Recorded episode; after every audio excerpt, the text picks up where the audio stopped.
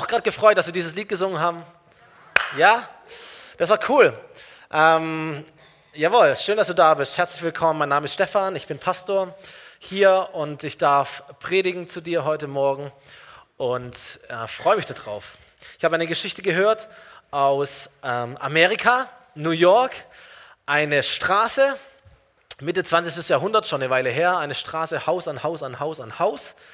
Und da kam ein Schuhmacher in diese Straße, hat eines dieser Häuser gekauft oder ein Grundstück gekauft und er hat ein Schuhmachergeschäft gebaut in dieser Straße. Und er richtet dieses Geschäft ein, er tritt aus dem Laden heraus und er schreibt ein großes Schild, das er über der Eingangstür platziert. Und darauf schreibt er als ein guter Amerikaner, hier ist das beste Schuhgeschäft der ganzen USA. Und ähm, wie es so oft ist, natürlich kommt sofort die Konkurrenz. Da kam ein zweiter Schuhmacher auch in diese Straße, auch in diese Nachbarschaft hinein, Haus an Haus an Haus. Und auch er kauft eins dieser Häuser, eins dieser Grundstücke direkt gegenüber von dem ersten. Und auch er baut seinen Laden, richtet ihn ein. Auch er hat ein Schild dabei. Auch er hängt dieses Schild über seine Eingangstür und er schreibt darauf, hier ist das beste Schuhgeschäft der ganzen Welt. Und ein dritter Schuhmacher zieht in diese Stadt New York, kommt in diese Straße, in diese Nachbarschaft, Haus an Haus an Haus. Auch er kauft sich eins dieser Häuser, diese Grundstücke. Auch er richtet seinen Laden ein. Auch er startet ein Schuhmachergeschäft. Und als er so ein bisschen die Nachbarn beobachtet ähm, und merkt, oh, das sind schon zwei Schuhmacher, er liest ihre Schilder. Er schreibt auch ein Schild. Und er hängt sein Schild über seine Eingangstür. Und auf seinem Schild schreibt er, hier ist das beste Schuhgeschäft der ganzen Straße. So, ich weiß nicht, wie es dir geht mit deiner Nachbarschaft. Also ein bisschen das Thema heute Morgen. Meine Frau oder meine Familie und ich, wir sind letztes Jahr umgezogen in eine fantastische Nachbarschaft. Ganz zum Anfang des. So, es ist eine Straße, Haus an Haus an Haus, Garten an Garten an Garten. Lauter tolle Leute. Alle haben vor fünf Jahren dort gebaut. Die Häuser sehen alle gleich aus. Ähm, alles gleiche Grundstücke, so mehr oder weniger, aber jeder hat natürlich seine Details umgesetzt und seinen Garten gestaltet, wie er das möchte. So, wir waren die Ersten, die neu dazugezogen sind. Und ich habe schon ein paar Mal gedacht, oh, wie war das vor fünf Jahren? Äh, war das so wie in dieser Geschichte in Amerika? Jeder baut so sein Haus, jeder schaut mal über den Zaun in, den, in das Nachbargrundstück hinein. Was macht der, was macht die? Äh, äh, was kaufen die ein? Wie gestalten die das? Die muss ich noch toppen und all diese Fragen. Bin echt froh, dass wir nach fünf Jahren dahergezogen sind. So alles war schon gemacht. Äh, da gibt es Vor- und Nachteile. Ich bin total happy damit. Ähm, das ist richtig, richtig gut. Aber ähm, es ist so, man, man, man schaut zu seinem Nachbarn über den Zaun. Ich habe ja extra einen Zaun gekauft und mitgebracht und ein paar Geräte. Das soll einen Garten symbolisieren und man schaut ein bisschen hinein. Ich habe euch ein Bild mitgebracht und ein paar Bilder von meiner Nachbarschaft. Das ist die eine Seite von unserer Dachterrasse oben. Ihr seht so Haus an Haus, jeder hat das gleiche Grundstück, jeder gestaltet es ein bisschen anders. Andere Seite, Picobello, jetzt kommt unseres, sieht so aus. Ähm, Jetzt ohne zu wissen, oder wenn du es jetzt nicht gewusst hast, ich hätte es anders machen sollen, wer wo wohnt, du wüsste, oder du, du, du hättest ein Bild von der Person, die dort wohnt, nur weil du ihren Garten anschaust. Kennst du das? Oder? Du, du schaust über den Zaun in das Nachbargrundstück, du nimmst Dinge wahr von den Leuten um dich herum, du hörst sie, du siehst sie, du erlebst sie und automatisch bildet sich ein Bild in deinem Kopf, stimmt's? So, das passiert dir mit deinen Nachbarn, das passiert übrigens deinen Nachbarn auch mit dir. Äh, man schaut über den Zaun und man guckt, okay, wie sieht es dort aus, was, was kriege ich mit, was höre ich und automatisch bildet sich ein Bild. Zwei kurze Beispiele. Ich liebe meine Nachbarn. Ich habe äh, gehört, dass manche unserer Nachbarn manchmal unsere Predigten anhören, deswegen bin ich etwas vorsichtig. Ähm, zwei, zwei Dinge. Ein ordentlicher Garten, sauber geschnitten, keine Fussel, alles picobello. Was schließen wir auf die Personen? Wir würden sagen, oh, das sind, das sind ordentliche Menschen. Die haben sicherlich keine, keine Kinder wie wir zumindest. Oder haben sie im Griff oder keine Ahnung. So, wir, wir, wir schließen darauf. Ähm, deutsche hochpreisige Autos, ein bis zwei vor der Tür, einen hochpreisigen deutschen Grill, der heißt wie meine Schwiegereltern, vor dem, im Garten. So, was schließen wir daraus? Es ist nicht das allerschlechteste Wohngebiet, ähm, in dem wir leben. Ähm, was will ich damit sagen? wir haben die letzten Wochen, wir haben eine Serie, Zuhause im Glück heißt die, wir predigen die schon seit vier Wochen. Wir haben ganz viel über unser inneres Leben gesprochen. Verschiedene Zimmer unseres Lebens. Wir alle haben ein privates Leben. Wir alle haben ein inneres Leben, ein, ein, ein Leben, ein Zuhause, das wir nur mit denen teilen, wo wir es wirklich wollen. Wo wir nur die Leute hineinschauen lassen, die das dürfen, denen wir das erlauben. Aber wir alle haben auch ein äußerliches, ein, ein öffentliches, ein sichtbares Leben. Und dieses sichtbare Leben, das wird wahrgenommen, das wird interpretiert, da bildet sich ein Bild aus dem, was Menschen über uns wahrnehmen. Denn wir schauen über den Zaun und wir kriegen mit, was Menschen um uns herum tun und sagen und machen. Und wir schließen daraus auf das Leben der Menschen. Aber andere Menschen machen dasselbe mit uns. Sie sind auf der anderen Seite des Zauns und sie gucken auch rüber und sie beobachten uns auch und sie, sie, sie sehen uns, sie hören uns, sie leben uns und auch sie schließen auf unser inneres Leben, was sie äußerlich und sichtbar von uns wahrnehmen. Stimmt's? So, wir alle haben einen Zaun, wir alle haben einen Garten, wir alle haben ein sichtbares öffentliches Leben, weil wir Menschen sind, weil wir sozial sind. Wir alle geben ein äußerliches Bild ab und wir alle kennen das auch. Ich meine, deswegen, deswegen ziehen wir uns gute Klamotten an, deswegen schminken wir uns, deswegen ähm, machen wir Sport, was auch immer, so weil wir wissen, es gibt eine Macht der Interpretation. Es gibt ein, eine Macht, dass Leute uns sehen, wahrnehmen, erleben und sie interpretieren uns, was sie von uns mitkriegen. Dann richtig spannend, vielleicht auch beschämend wird das Ganze, wenn wir uns dann outen als Christen. Also ich glaube, es gibt wenig Bereiche unseres Lebens, wo wir sagen, die Eigenwahrnehmung und die Fremdwahrnehmung geht so weit auseinander, wie wenn wir sagen, ich bin übrigens ein, ein gläubiger Christ.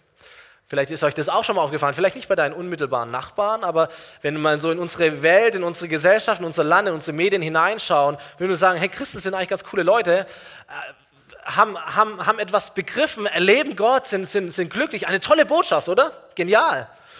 Und wenn wir aber dann anschauen, was andere Menschen über Christen denken, welche Interpretation diese Menschen haben, denke mir, okay, irgendwas zwischen Eigenwahrnehmung und Fremdwahrnehmung ist irgendwie schiefgelaufen. Ähm, ich überspitze vielleicht ein bisschen, aber es gibt so, gibt so drei Punkte, die, ich, die, die mir gekommen sind oder die ich denke, was andere Menschen über Christen denken. Das erste, glaube ich, ist, dass viele Menschen denken, Christen sind, sind oftmals heuchlerisch. Sie, sie denken, sie sind etwas Gutes, sie sind besser wie andere. Sie haben ja die Wahrheit erkannt, die die anderen armen Sünder noch nicht erkannt haben. Sie haben einen, einen Anspruch an Wahrheit, an Moral, an wie man leben sollte. Und wenn du aber ihr Leben ein bisschen anschaust, ein bisschen näher anschaust, dann merkst du, ja, so ganz sauber sind die auch nicht. Ähm, und, und so wie sie oft tun oder wie sie von mir wollen, dass ich lebe, so leben sie seltenst auch. Und das wird als heuchlerisch empfunden. Ein zweites, was, was wir, glaube verstehen können oder sehen können, ist, dass manche Menschen denken, Christen, die sind überheblich. Sie sind missionarisch unterwegs, weil sie die Wahrheit haben und sie die Wahrheit gerne anderen Menschen überstülpen. Sie suchen nach den Bekehrungsopfern, nach den Zahlen, nach den Leuten, die sie cashen können, ohne den Menschen vielleicht an sich zu sehen. Und das Dritte, was äh, ähm, Menschen vielleicht für Bilder von Christen haben, ist, dass sie sagen, Christen sind so ein Stück weit weltfremd. So, sie legen in, ihrer eigenen frommen Blase, da gibt es ja Kirchen, da gibt es eigene Musik, da gibt es eigene Bücher, da gibt es eigene Hobbys, da gibt es eigene Gruppen, ähm, eigene Berufe. Und, äh, und da sind sie drin in dieser, in dieser, in dieser Blase und, und alles außenrum ist ja auch böse und dürfen sie auch nicht. Das macht ja alles Spaß und da, da dürfen sie nicht drin sein. Sie sind so ein bisschen in ihrer eigenen Welt drin. Von der wirklichen Welt verstehen sie nicht so arg viel. Überspitzt formuliert, okay? Aber ich glaube, die Tendenzen gibt es schon so ein bisschen. Und ich frage mich, woher kommt es? Kommt diese Interpretation vielleicht daher, dass Menschen über den Zaun schauen, in den Garten schauen, in unser öffentliches Leben schauen, in unsere Sichtbarkeit wahrnehmen, uns erleben, uns sehen, also uns als die Christen, uns wahrnehmen, uns sehen, uns hören, uns, uns lesen und sagen, okay, dann komme ich zu den und den Schlüssen. Und wenn, diese, wenn dieses Bild einmal gemacht ist, ist es ja schwer zu sagen, Moment mal, das stimmt aber gar nicht. Nee, das ist dann so fest zementiert. Da ist eine Meinung gebildet, da ist ein Konsens da. Die sind so. So tun wir bei unseren Nachbarn ja auch, oder? Man sagt, guck und Zaun, Mensch, die. ich kenne keine Namen, ich kenne keine Hintergründe, aber mein Bild ist schon da. Kennst du das? Und so ist es andersrum ja auch. Ähm, so, ich glaube, es ist gut, unseren Garten mal anzuschauen. Ich habe ein paar Werkzeuge mitgebracht in diesem Garten. Ähm, wir werden noch drauf kommen.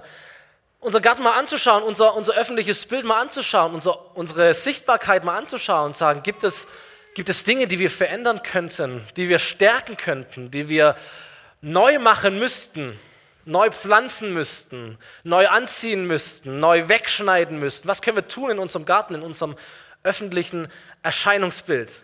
So, für all die Menschen unter uns, die es mit Jesus noch nicht so dick haben, ähm, entspannt euch, es ist kein Taktikseminar, äh, sondern es geht darum, dass wir uns Gedanken machen als Christen, auch als Kirche, wie werden wir wahrgenommen, wie wollen wir auch wahrgenommen werden.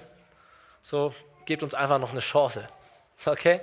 Ich möchte einen Text lesen aus dem Neuen Testament. Ähm, ein Text, den Jesus spricht, ein Gebet oder ein Teil eines Gebetes von Jesus. Am Ende seines Lebens, er ist in einem Garten, er spricht mit Gott, seinem Vater, und er spricht über die Menschen, die ihm folgen werden oder folgen sollen oder das schon tun. Johannes Evangelium Kapitel 17, Verse 14 bis 18. Jesus sagt, Gott, ich bitte dich nicht, diese Menschen, die mir folgen, aus der Welt zu nehmen, aber schütze sie vor der Macht des Bösen. Denn sie gehören ebenso wenig zur Welt wie ich. Lass ihnen deine Wahrheit leuchten, damit sie in immer engerer Gemeinschaft mit dir leben.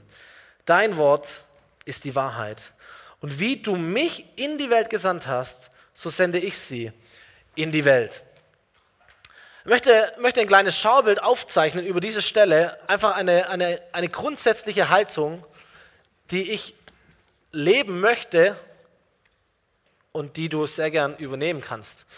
Ähm, Johannes 17, Vers 14 ist diese Bibelstelle. Ich glaube, es gibt so zwei Richtungen, in die man als Christ gehen kann. Vielleicht sogar auch, wenn man kein Christ ist, einfach wenn man ein Mensch ist und wie man sich verhalten kann, wie auch Kirchen ähm, sein können. Es gibt Christen oder Kirchen, die sagen, oh, in dieser Stelle steht drin, dass Jesus sagt, Christen, Kirchen gehören nicht zur Welt, wie Jesus auch, oder? Steht ja so ungefähr auch drin. Und wir sagen, was wir tun müssen als Christen, ist, dass wir uns zurückziehen vor all dem Schlechten, was in dieser Welt stattfindet. Wir müssen uns reinhalten, sauber halten, geschützt halten. Wir gehen zurück, wir gehen so in unseres, wir bauen eine Kirche, einen heiligen Ort. Da ist das Kreuz, da ist nur der Herr. Da sind wir unter uns, da sind wir alle heilig, da sind wir alle fromm, da ist alles gut, da ist die heile Welt. Aber mit der schlechten Welt, da wollen wir nichts zu tun haben. Das sollten wir uns reinhalten, sagt Gott. Ich überspitze auch hier wieder ein bisschen, um den Punkt zu kriegen solche Menschen, solche Christen verstehen nicht, dass sie für die, für die Welt, für die Menschen um sie herum eins sind, nämlich irrelevant. Man nimmt sie ja gar nicht wahr. Man weiß ja gar nicht, wer das ist. Da gibt es vielleicht ein Haus oder sowas, aber pff, keine Ahnung. Es interessiert mich auch nicht, es hat mir auch nichts zu sagen, es macht mich auch nicht an. Es ist irrelevant für mich. Das ist die, die Strömung, man nennt es Fundamentalismus. Fundamentalismus. Na gut, okay. Also man hat seine Überzeugungen, darauf gründet man sich und alles drüber hinaus ist schwierig. Dann gibt es die andere Richtung, auch da gibt es Christenkirchen, die sagen, nein, in dieser Stelle steht doch geschrieben, Jesus sagt, ich sende sie in die Welt hinein.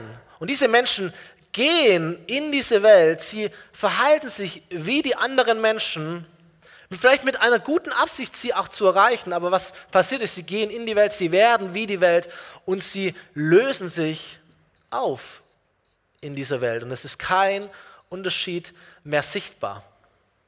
Was hier passiert ist, dass diese Christen, diese Kirchen irrelevant sind, weil sie haben nichts zu geben oder nichts mehr zu geben, außer vielleicht ein bisschen Moral, ein bisschen Werte, ein bisschen Umweltschutz oder was auch immer. Es gibt ganze Kirchen, die deswegen ihre Leute verlieren, weil sie sagen, wer braucht es? es ist irrelevant. Man nennt es, diese Strömung ist der Liberalismus. Es ist einfach frei, es ist alles okay. Wir sind überall dabei, wir schwimmen so mit und wir, wir, wir merken gar nicht, dass wir unser Profil völlig verlieren. So, was sagt Jesus?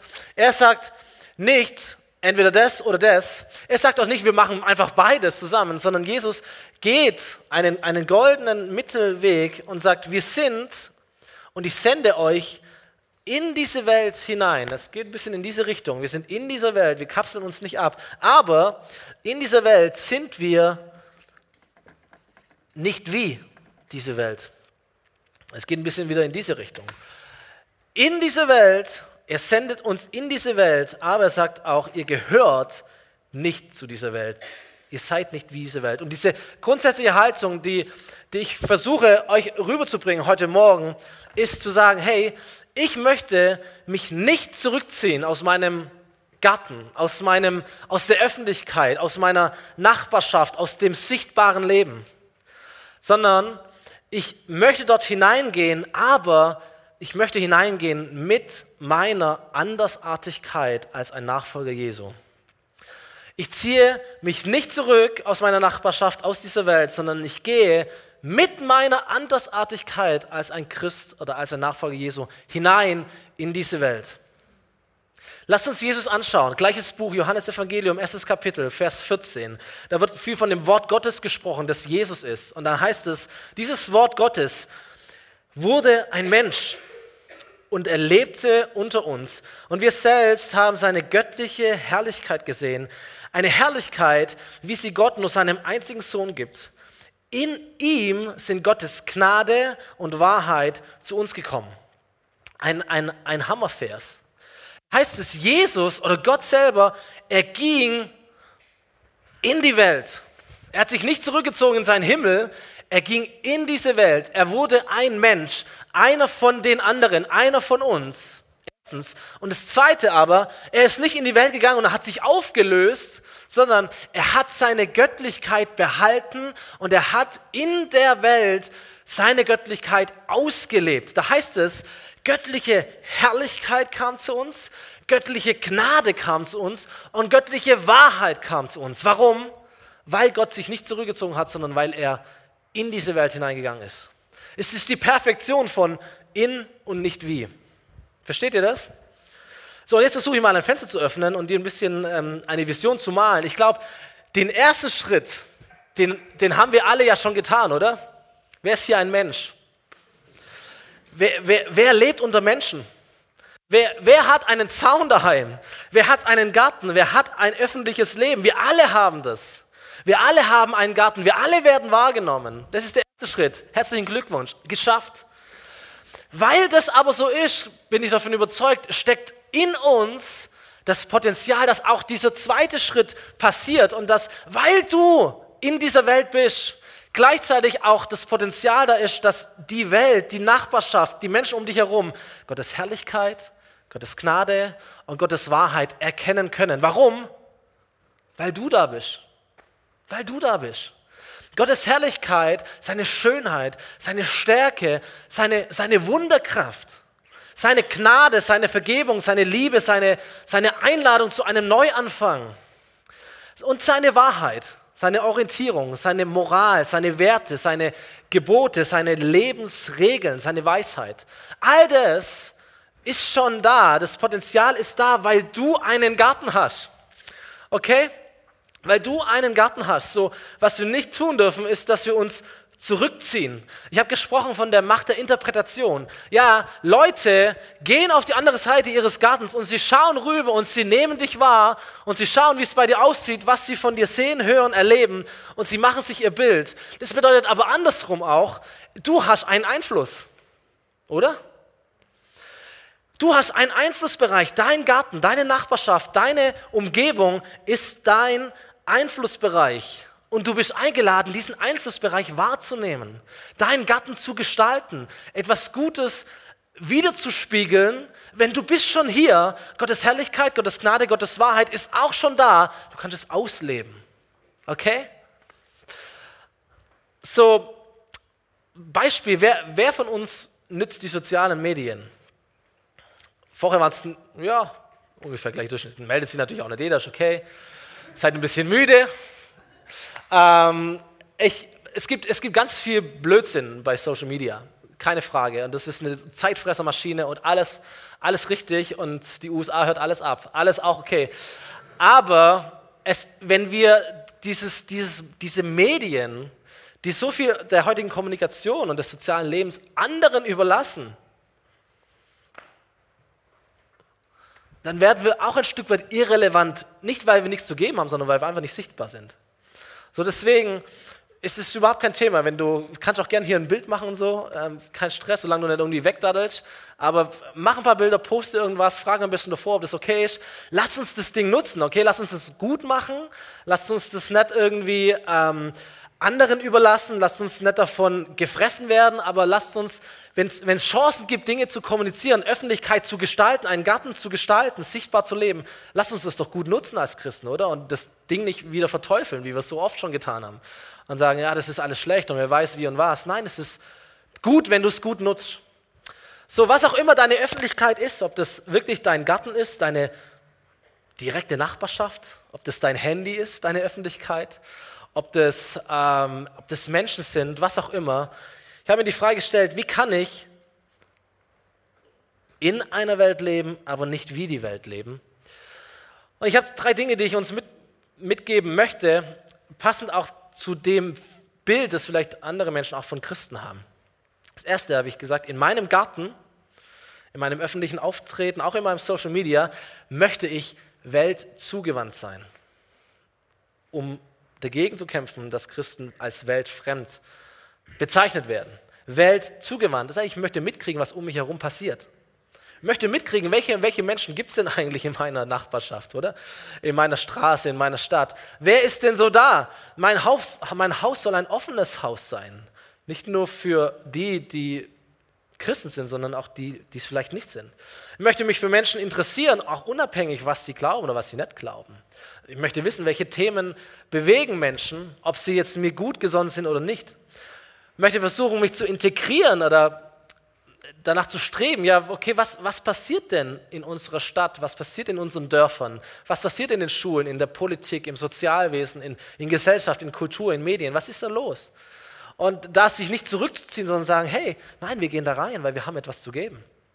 Wir sind in dieser Welt, wir sind nicht wie, aber wir sind in dieser Welt drin. Wir sind weltzugewandt. Gott ist weltverliebt. Es ist schon mal cool, wenn du weltzugewandt bist. Einfach mit offenen Augen zu sehen, okay, wer, wer ist denn um mich herum? Was passiert denn um mich herum? Das Zweite habe ich gesagt, in meinem Garten, in meinem öffentlichen Auftreten, auch in Social Media, bin ich, möchte ich authentisch sein um gegen dieses Vorurteil anzukämpfen, dass, dass Christen heuchlerisch sind. Authentisch zu sein, zu sagen, ich möchte eine, eine echte Liebe für andere Menschen empfinden. Und wo sie mir fehlt, dann tue ich nicht so, als ob sie so da wäre, sondern dann bete ich darum, dass sie kommt. Das können wir ja tun, oder? Wir müssen ja nicht die ganze Welt lieben und sagen, oh Gott, das schaffe ich ja gar nicht. Nein, kannst ja darum beten, oder? Das, das passiert mehr und mehr. Ähm, ich möchte nicht heucheln, dass bei mir alles super gut ist. Das ist so ein bisschen die Gefahr von Social Media. Du hast immer nur die Highlights. Ähm, ich möchte nicht heucheln, dass alles super gut ist, sondern dass auch Kämpfe und Herausforderungen, Zweifel, Fragen, unbeantwortete Gebete, dass es alles in meinem Leben auch da ist. Aber ich kann ja auch sagen, wie ich damit umgehe, oder? Auch das gehört doch zu einem authentischen Lebensstil, zu sagen, ey, ich kenne deine Probleme, mir geht es auch so. Was ich versuche zu tun, ist beten. Was ich habe, sind, sind Menschen in meiner Kirche, die beten für mich. Ich habe eine Lebensgruppe, ich habe Freunde, die, die sind ganz eng an mir dran, die wissen alles von mir. Ich habe ich hab ein Buch, das nennt sich die, die Bibel, da ermutigt mich Gott drin. Ich, ich gehe raus und ich bete in der Natur irgendwas. Ich habe eine Kirche, die hinter mir steht. Das gehört doch auch zu einem authentischen Christsein, dass wir, das, dass wir davon nicht hinterm Berg halten, oder? Aber dass wir nicht so tun, als ob alles happy clappy wäre und alles wäre super, sondern wir sind Menschen, oder? Ich möchte nicht taktisch, das ist auch so ein Punkt, ich möchte nicht auch taktisch meine Nachbarschaft scannen. So, als wir gekommen sind, äh, als wir rangezogen sind, unser Bild war schon fix. Be bevor wir eingezogen sind, wusste die Straße schon, da kommt der Pastor der FOMI. Weil unser Vorbesitzer hat es schon erzählt, so. Und wir haben schon gemerkt, okay, irgendwie, Leute sagen, ah, du musst ja morgen arbeiten. Wer bist du? ähm, und, und wir merken, okay, ist vielleicht ein bisschen was Besonderes als Pastor oder so, aber die, das Bild ist da, die Schublade ist da. Also ich möchte nicht meine Nachbarschaft scannen und sagen, wer braucht denn hier den Pastor? Wer ist denn hier so das arme Schaf, wo man am leichtesten kriegt oder so? Auf der anderen Seite möchte ich auch clever sein und, und schon sagen, okay, ich möchte Möglichkeiten erkennen, das richtige Wort zur richtigen Zeit zu platzieren. Denn Jesus sagt dann mal im, im Lukas-Evangelium Kapitel 10, als er seine Jünger aussendet, sagt, geht und sucht die Personen des Friedens. Sucht Personen, Menschen, die, die ihr Haus öffnen, die ihr Leben öffnen, die bereit sind, die vorbereitet sind. Und diese Menschen gibt es überall, aber wir sehen sie nicht mit den Scheuklappen, sondern wir brauchen einen geöffneten Blick von Gott. Aber diese Menschen gibt es. Und denen können wir begegnen. Und letztens dazu, ich möchte weniger Unterschied zwischen dem Sonntag und dem Montag machen. Aber wir sagen, oh, Kirche, Gottesdienst ist Sonntag, anderthalb Stunden vormittags. Ein Gottesdienst ist 168 Stunden die ganze Woche. Sagt der Römerbrief, Kapitel 12, Vers 2. Gell? Euer ganzes Leben soll ein Gottesdienst sein. So, das ist das Spannende am Christsein. Wenn du hier bist und sagst, mein Christsein ist langweilig, dann hast du nicht verstanden, dass dein Christsein nicht am Sonntagvormittag stattfindet, sondern die ganze Woche. Die ganze Woche. Gott ist derselbe am Sonntag und am Montag. Amen. Gott, Gottes Macht ist auch dasselbe am Sonntag wie am Montag. Amen. Gott in dir ist derselbe am Sonntag und am Montag. Amen. Gottes Anspruch an dein Leben ist derselbe am Sonntag wie am Montag, oder? Das macht das Leben super spannend. Übrigens, der Montag ist dann viel spannender wie der Sonntag. Weil da hast du all das hier nämlich nicht. Dann bist du nämlich hier und du kämpfst damit, dass du dich nicht auflöst, sondern dass du einen Unterschied machst. Und das ist das Spannende. So, wenn du sagst, oh, ich weiß gar nicht, was ich beten soll, ich weiß gar nicht, was ich machen soll, verstehe, dass dein Gottesdienst 168 Stunden hat. Und Gott da ist und Gott in dir ist und Gott mit dir durch das Leben geht. Und dritter Punkt, in meinem Garten, in meinem öffentlichen Auftreten bin ich, in meinem Social Media bin ich voller Jesus. So, ihr Lieben, wenn wir nämlich sagen, okay, wir sind jetzt alle authentisch und wir sind, ähm, was war das Erste? Gottes Willen. Was war das Erste? Welt zugewandt, sehr gut. Zweiter Gottesdienst. Äh, wir sind alle Welt zugewandt, wir sind authentisch. Was, was was wir sein müssen als drittes, dass wir voller Jesus sind. Und dass wir, wenn wir in der Welt sind, wie Jesus, dass wir nicht wie die Welt sind, sondern dass, wenn Menschen uns wahrnehmen, wenn Menschen über meinen Zaun schauen und mein Leben beobachten, dass sie etwas von Gottes Herrlichkeit, von Gottes Gnade und von Gottes Wahrheit sehen, oder? Nicht ich bin das oder du, sondern es ist Christus in uns. Die Bibel sagt, Christus ist in uns, die Hoffnung auf Herrlichkeit, und ich ergänze mal fröhlich, die Hoffnung auf Gnade, die Hoffnung auf Wahrheit, weil Jesus in dir lebt. So, wieder zurück zu Jesus. Ich, ich staune über diesen Mann. Gut, er war ja auch Gottes Sohn. Ähm, Jesus war total anerkannt und total beliebt bei den Menschen, die nicht hier waren. Ja, ich zitiere mal die Bibel, die sagt nämlich, dass Jesus ein Freund der Sünder war oder genannt wurde. Menschen haben über ihn gesagt, Jesus ist ein Fresser und ein Säufer. Zu mir hat es noch niemand gesagt. Es finde ich interessant. Die, die Prostituierten gehörten zu den engsten Freunden von Jesus. Ich denke mir, hey, was, was war das für ein Mensch? Ich glaube, Jesus war so dermaßen in der Welt, dass wir rote Ohren kriegen würden, aber er war auch so dermaßen nicht wie diese Welt. Er hat einen so dermaßen Unterschied gemacht. Er hat diese Welt so dermaßen verändert, dass wir eher ein rotes Gesicht kriegen sollten, wenn wir unser Leben anschauen, oder? Und sagen, wow, diese Heiligkeit Gottes, die Jesus in dieser Welt gelebt hat und diese Veränderung, die Jesus gebracht hat in dem Leben dieser Menschen, ist so gewaltig. Da sagen, wow, wie, wie können wir das auch leben? Wie können wir diesem Vorbild nachfolgen und gerecht werden?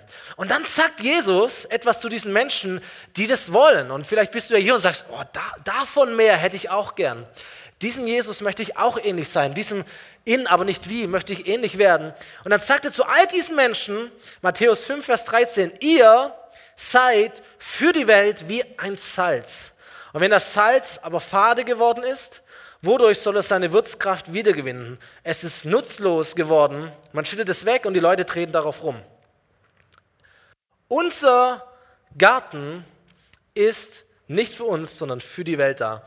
Ihr seid für die Welt ein Salz, nicht für die Gemeinde, nicht für die frommen Leute, sondern ihr seid für die Welt ein Salz. Das ist das Erste. Und dann seid aber nicht ein Salz, das sich auflöst, das seinen Geschmack verliert, das fad ist, das gleich schmeckt wie alles andere, sondern seid ein Salz mit Würzkraft. Seid ein Salz, das einen Unterschied macht. Und wenn ihr das nicht seid, dann seid ihr, und Jesus sagt das Wort zwar nicht, aber es ist genau das Gleiche, ihr seid irrelevant. Man braucht euch nicht. Man braucht euch nicht. Man kann euch auch zertreten. Man schüttet es weg. Oder? Irrelevant. Ihr seid das Licht, das nicht die Gemeinde erhält, sondern das die Welt erhält. Und eine Stadt, die oben auf einem Berg liegt, kann nicht verborgen bleiben. So unser Garten, unser öffentliches Leben, unser leuchtender Jesus, der in uns ist und durch uns zu anderen Menschen kommt, er erhält die Welt, er macht einen Unterschied, weil er eben nicht wie die Welt ist. Aber dazu muss, sagt Jesus, dieses Leben, diese Stadt, sie muss auf einem Berg liegen. Und das hat so zu mir gesprochen in dieser Vorbereitung, dieser, dieser Vers. Eine Stadt, die oben auf einem Berg liegt. Eine Kirche, die oben auf einem Berg liegt. Ein, ein, ein Christ, der oben auf dem Berg liegt. Ein Mann, eine Frau, die auf einem Berg liegt, kann nicht verborgen bleiben. Berge haben in der Bibel eine besondere Bedeutung. Wenn du so ein bisschen bibelkundig bist, egal, Altes, Neues Testament, es gab immer ein, ein, ein, ein Begegnungsort zwischen dem Himmel und der Erde, war oftmals ein Berg. Gott kommt zu einem Berg. Menschen gehen auf einen Berg, um Gott nahe zu sein. Und so möchte ich diese Serie mal abschließen. Zu Hause im Glück, die letzten fünf Wochen. Hey, wenn du ein glückliches Leben haben möchtest im Sinne Gottes, dann muss dein Leben auf einem Berg liegen. Da muss dein Leben in der Nähe Gottes gegründet sein, gepflanzt sein. Wenn dein, wenn dein Zuhause ein Zuhause im Glück sein soll, mit allem drum und dran, innen, außen, dann muss es nicht zuerst dein Zuhause sein, sondern es muss zuallererst Gottes Zuhause sein. Okay? Da muss Gott da wohnen, da muss, da muss Gottes Nähe da sein. Ge gelegen auf dem Berg Gottes, gelegen in der Nähe Gottes, gepflanzt in Gottes Zuhause. Auf einem Berg, nur um euch das mal darzustellen, auf einem Berg wurden die engsten Freunde von Jesus auserwählt. Auf einem Berg wurde Jesus verklärt. Der Himmel öffnet sich, Jesus erstrahlt weiß. Es war auf einem Berg. Auf einem Berg wurden auch seine Jünger in die Mission geschickt. Auf einem Berg hat Jesus seine bekannteste Predigt gehalten, die Bergpredigt. Auf einem Berg oder auf Berge hat Jesus sich zurückgezogen, um zu beten mit seinem Vater im Himmel. Auf einem Berg hat Jesus geheilt. Auf einem Berg hat er mit dem Teufel gekämpft. Auf einem Berg hat er 5000 Menschen und noch mehr satt gemacht. Und von einem Berg ist er in den Himmel hinaufgefahren. So irgendwas ist mit diesen Bergen los, merke ich. Auf dem Berg hat Jesus Herrlichkeit, Gnade und Wahrheit empfangen und auf Bergen hat er es auch weitergegeben an andere Menschen. So, wenn du fragst, wie kann ich in und nicht wie die Welt leben, Lass uns zu den Bergen gehen.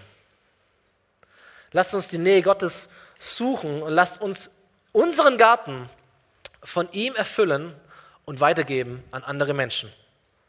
Egal, ob das dein, dein, dein Haus ist, egal, ob das deine Beziehungen sind, ob das dein, dein Social Media ist, ob das was auch immer es ist, okay? Aber lass es von Gottes Herrlichkeit, Gnade, Wahrheit erfüllen und lass es weitergehen an andere Menschen. Dazu brauchen wir die Berge Gottes. So, ich komme zum Ende. Dein Garten, unser Garten, was musst du anpacken? So dieses, diese Predigt, dieses Skript geht an die Lebensgruppenleiter. Wer sich diese Woche noch trifft, kann da gern drüber sprechen. Es könnte Gesprächsbedarf geben, könnte ich mir vorstellen. Was brauchst du? Erste Frage.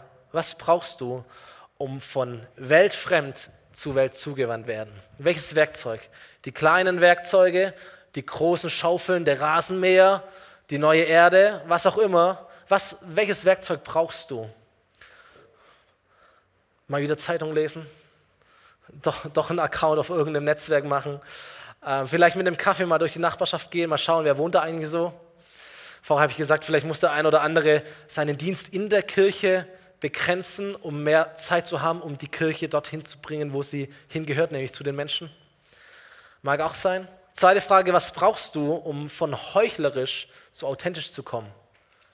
Ein neues Bild von dir selber? Eine, eine, eine gestärkte Eigenwahrnehmung, wer bin ich eigentlich? Bin ich wirklich echt? Bete ich für mehr Liebe für andere Menschen? Verstehe ich, dass Gott morgen dasselbe ist wie heute, dass mein Gottesdienst hier nicht aufhört mit dem letzten Lied, sondern dass er spätestens an dieser Tür äh, erst richtig losgeht? Komplettes anderes Verständnis von, was heißt eigentlich, Gott zu dienen? Oder ein Verständnis von meinem Alltag? Und dritte Frage, was brauchst du, überspitzt gesagt, um von voller Religiosität zu voller Jesus zu kommen? Von christliches Leben, ja, fromm sein, zu wissen, wie man sich verhält, was alles okay ist, zu ich bin, ich bin erfüllt mit, mit der Herrlichkeit, der Gnade und der Wahrheit Gottes, Christus in mir. Und da, wo ich bin, ist Jesus. Und da, wo ich mich ausbreite, da breitet sich Jesus aus. Das Reich Gottes kommt mit jedem Fuß, den wir in diese Welt hineinsetzen. Wie auch immer, es ist ein Prozess aus vielen Schritten, aber einer dieser Schritte darfst du heute tun. Letzter, letzter Vers, bevor die Band hochkommt. Der Seth zu mir gesprochen hat letzte Woche beim One-Event, wo wir mit den Jugendlichen waren. Lukas Kapitel 2, Vers 52. Da heißt es, Jesus nahm zu, da ist er zwölf Jahre alt und es schreibt so über, die ganze, über das ganze Aufwachsen Jesu. Jesus nahm zu an Weisheit und Alter und Gunst bei Gott und Menschen. Gunst heißt, Menschen schätzen dich. Menschen freuen sich, wenn du da bist. Da sind offene Türen da in Menschen. Und ich dachte, hey, ich möchte so gern beten nachher für uns, dass wir Gunst haben bei Gott, ja, sein, sein Wohlgefallen ist da, aber dass wir auch Gunst haben bei Menschen. Oder? Dass, dass, dass unsere Gunst bei Menschen wächst. Und ich glaube, das hat damit zu tun, dass, dass Gott das schenkt, aber es hat auch ganz viel damit zu tun, wie wir unseren Garten gestalten, um in diesem Bild zu bleiben. Es hat damit zu tun, wie, wie, wie treten wir nach außen hin auf. Weltzugewandt, authentisch und voller Jesus. Voller Jesus. Wir haben als Kirche eine Vision, die heißt, wir sind hier, damit Menschen Gott finden. Und einer dieser Punkte heißt, wir wollen einen Unterschied machen. So, das sind nicht nur die einzelnen Menschen, die einen Unterschied machen, indem sie in irgendeinem Team sind, sondern wir als Kirche wollen einen Unterschied machen in dieser Stadt. Ja, wir veranstalten Gottesdienste mit dem Ziel, dass Menschen eingeladen werden können und kommen und Jesus erleben und eine gute Zeit haben und irgendwie andocken, Entscheidungen treffen. Aber es darf niemals dazu führen, dass wir hier sitzen und beten und warten, bis denn die Menschen kommen. So. Kein, kein Mensch geht freiwillig in eine Kirche, glaube ich. Äh, weiß ich nicht, da muss schon viel passieren. Nein, diese Kirche natürlich schon. Nein, ähm, Menschen kommen in eine Kirche, weil sie eingeladen werden von Menschen und sie kommen dann, wenn sie den Menschen, die sie einladen, vertrauen und sie vertrauen diesen Menschen dann, wenn sie diese Menschen kennen und sie kennen diese Menschen dann, wenn diese Menschen präsent in ihrem Leben sind. Versteht ihr? So. Ähm, deswegen ist es wichtig, sich darüber Gedanken zu machen und nicht zu sagen, naja, es gibt eine Veranstaltung und dann läuft es, sondern es ist alles schon in dir drin. Vielleicht sind Menschen hier, die sagen, hey, ich hätte richtig Bock, in ein Mediateam zu kommen. Wir werden unser Mediateam stärken in der nächsten Zeit. Ähm, wenn du Bock hast, Videos zu machen, Bilder zu machen, äh, ins Internet zu gehen, uns zu unterstützen, kannst gerne auf mich zukommen. Wir werden das verstärkt tun. Vielleicht sind auch Menschen hier, die haben Bock, eine, eine, eine Lebensgruppe zu bilden, die sehr missional und sozial unterwegs ist. Und das ist absolut möglich. Wir haben ein Lebensgruppenleitertraining Ende Juni am 30.06. Wir erklären dir alle Fragen. Wir wollen mit dir ins Gespräch kommen. Aber vielleicht sagst du, ey, ich habe Bock, ich habe eine Leidenschaft für Menschen und für Kaffee. Und ich mache meine Gruppe, ich biete das an, nicht in diesen heiligen Hallen hier und auch nicht bei mir privat, weil es auch cool ist, sondern wir gehen in einen Kaffee in der Stadt und da treffen wir uns jede Woche oder alle zwei Wochen und wir schauen mal, was passiert. Wir schauen mal, was da sonst noch für, für Leute da sind und vielleicht bekommen wir Begegnungen, vielleicht äh, passiert irgendetwas und Menschen kommen dazu und wir bauen Beziehungen. Vielleicht kannst du es auch in deiner Kneipe machen oder in einem Fußballverein oder auf dem Bolzplatz oder beim Basketball oder was auch immer. Vielleicht startest du eine Gruppe hier auf dem Campus, sichtbar. So wie die letzten Tage, wo hier so viele Menschen waren und, und die Kirche richtig vibriert hat. Und Menschen sind hier vorbeigelaufen und haben gesehen, okay, irgendwas ist hier los. Es sind immer Menschen. Wie cool ist das denn, oder? Ähm, so, und wir, und wir bauen hier irgendetwas und du triffst dich hier mit einer Gruppe und spielst hier Fußball oder Basketball oder was auch immer du tust. Vielleicht schlägt dein Herz für, für Kinder, für Jugendliche, für Flüchtlinge. Vielleicht gründest du eine Gruppe, die, die sagt, hey, liebe Stadt, wir sind hier, wir sind fünf Menschen, die, das, die einfach zusammen sind als eine Gruppe, die der Stadt dienen wollen. Was gibt es zu tun? Vielleicht gehst du nach Langeweiden und startest einen, einen Jungsclub für, für Teenie-Jungs, die das dringend nötig hätten. Vielleicht investierst du dich bei den Royal Rangers, die auch sehr, sehr präsent sind in ihrem Bereich. In Hetmansweiler auf ihrer Wiese. Ist der, ist der Hammer, ist fantastisch. Auch da braucht es Unterstützung. Vielleicht gründest du eine Gebetsgruppe für diese Stadt und du gehst einfach nur an Städte oder an Orte und du betest einfach für, für diese Stadt. Du machst einen Spaziergang um diese Stadt herum. Was wir tun, aber wir sind weltzugewandt, wir sind authentisch und wir sind voller Jesus. Die Band darf nach vorne kommen. Und ich würde gerne einfach mit uns beten. Vor allem möchte ich für, für diejenigen unter uns beten oder für uns beten, dass wir einfach nur das rauslassen, was in uns steckt. Ähm, du bist mehr, als du denkst, dass du bist. Und du hast auch mehr, als du denkst, dass du hast. Und du kannst auch mehr, als du denkst, dass du kannst. Jesus in dir. Und warte nicht bis zum jüngsten Tag, bis du denkst, jetzt bin ich völlig durchgeheiligt und durchgereift. Jetzt. Du, du, du hast etwas zu geben. Das meine ich sehr, sehr ernst. Du hast etwas zu geben. Und das Reich Gottes vergrößert sich nicht, indem wir Kaffee trinken und eine gute Zeit haben und fröhlich sind und nett sind, sondern das Reich Gottes vergrößert sich dann, wenn Menschen hören von Jesus. Oder? Wenn verkündet wird von Jesus. So, lass raus, was in dir ist.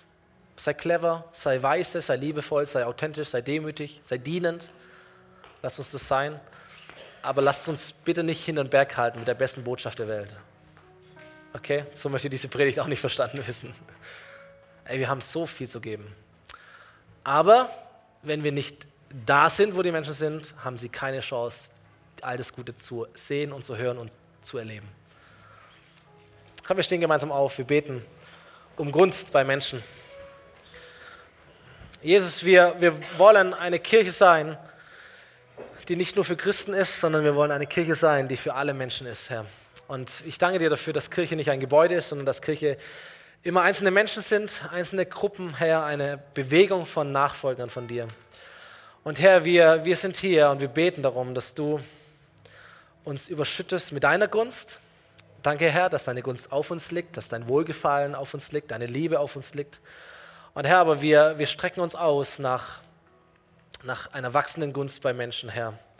Und was, was wir zu tun haben dazu, welche Gartengeräte wir brauchen, um unseren Garten mal wieder auf Vordermann zu kriegen. Herr, offenbar es uns, gib uns den Mut dazu, sei so penetrant an unserem Herzen dran, bis wir es tun. Und alles, was an dir liegt, Herr, wo wir Kontakte brauchen, wo wir Offenbarungen brauchen, sichtbare Gelegenheiten, übernatürlichen Mut, übernatürliche Worte, die dein Geist uns eingibt in den richtigen Momenten. Herr, da beten wir darum, dass du das uns schenkst, dass du es uns gibst. Amen. Amen. Wir singen noch ein Lied, ein Glaubensbekenntnis.